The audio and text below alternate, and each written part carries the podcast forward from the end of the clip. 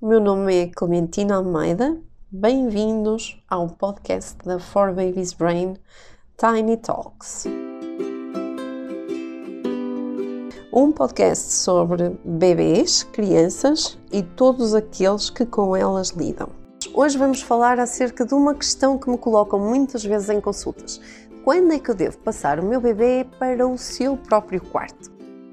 Bom, então, na verdade, nós sabemos que os bebês, quando chegam da maternidade, regra geral, vão para o quarto dos papás. Normalmente num bercinho ao lado da cama dos pais, num next to me ou um do género, onde a mamãe pode ter um acesso fácil e rápido ao bebê.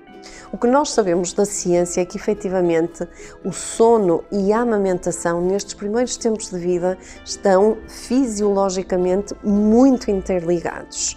Daí que, quanto maior for a proximidade entre o bebê e a mamã, mais fácil vai ser todo o processo de amamentação e todo o processo de sono, do desenvolvimento do padrão de sono do bebê. Ora, sabemos também que o co-sleeping, ou dormir com o bebê, não é para todos os bebês, não é para todas as mamãs e existem recomendações que eu aconselho a que todos os papás uh, vejam, ouçam. Aqui no nosso canal nós temos recomendações de segurança para fazerem o co-sleeping ou dormir com o bebê de forma segura, não colocar em risco o bebê. Não colocando em risco o bebê, esta proximidade, seja na cama, seja no próprio quarto, traz inúmeras vantagens, como já falamos sobre a amamentação e sobre o sono, mas também é um fator importantíssimo na prevenção do síndrome de morte súbita nos primeiros meses do bebê.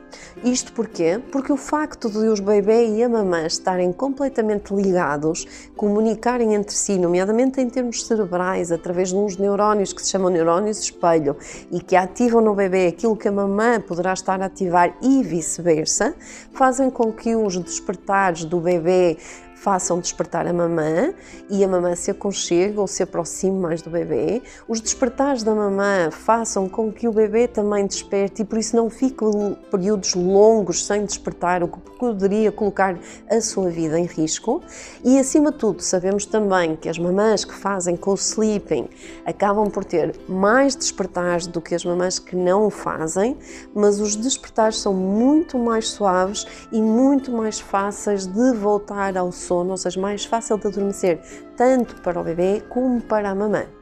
Então, o que é que nós recomendamos? Seguindo as, as, recomendações internacionais, os bebês devem ficar no quarto dos pais até pelo menos aos 12 meses de idade. Isto porque existe uma forte comunicação entre o organismo em desenvolvimento do bebê, nomeadamente o cérebro.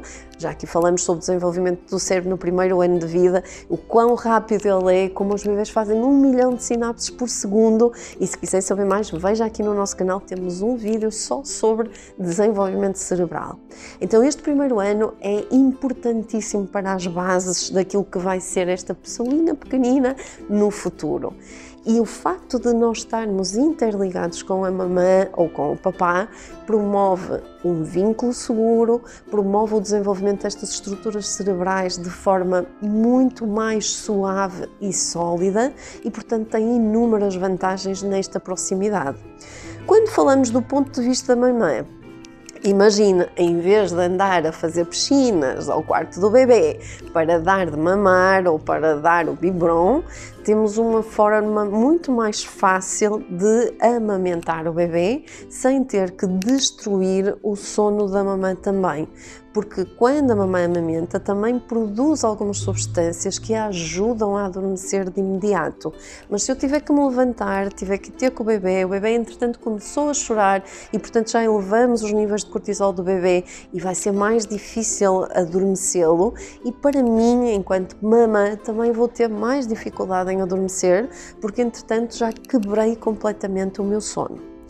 Então, o que nós recomendamos na For Babies Brain é que, se conseguirem ficar com o bebê dentro do quarto, pelo menos até os 18 meses, quem sabe até os 24, e porquê 18 e 24? Porque são duas grandes regressões do sono do bebê nos primeiros tempos de vida. Temos algumas regressões antes dos 12 e depois vamos ter a dos 18, que é uma regressão que se assemelha muito à regressão dos 9 meses, ou seja, o momento em que o bebê anda mais cola, mais velco, que só quer a mamã, só quer a mamã, e que torna a noite afastada dos pais um sinal de perigo para o bebê durante a noite, o que o faz despertar mais vezes e despertar de forma angustiada, portanto, com mais dificuldade em se voltar a acalmar, mesmo com a ajuda da mamã ou do papá.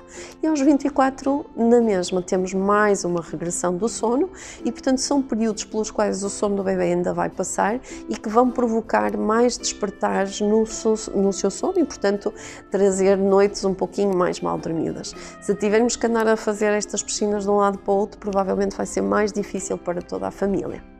Bom, aqui ficam as razões para as nossas recomendações. Não defendemos, como é óbvio, que todos os papás têm que dormir com os bebês no quarto. Nós defendemos é que para cada família haja um arranjo que seja suficientemente bom para todos os membros e para toda a gente conseguir dormir. Mas acima de tudo, o que nós defendemos é que qualquer opção, seja de dormir com o bebê na cama, dormir com o bebê no quarto ou dormir com o bebê no outro quarto, seja uma opção feita em consciência e, acima de tudo, informada. Tem todas as informações que precisa para tomar uma boa decisão no nosso site, no nosso blog e aqui no nosso canal. Por isso, a escolha é sua.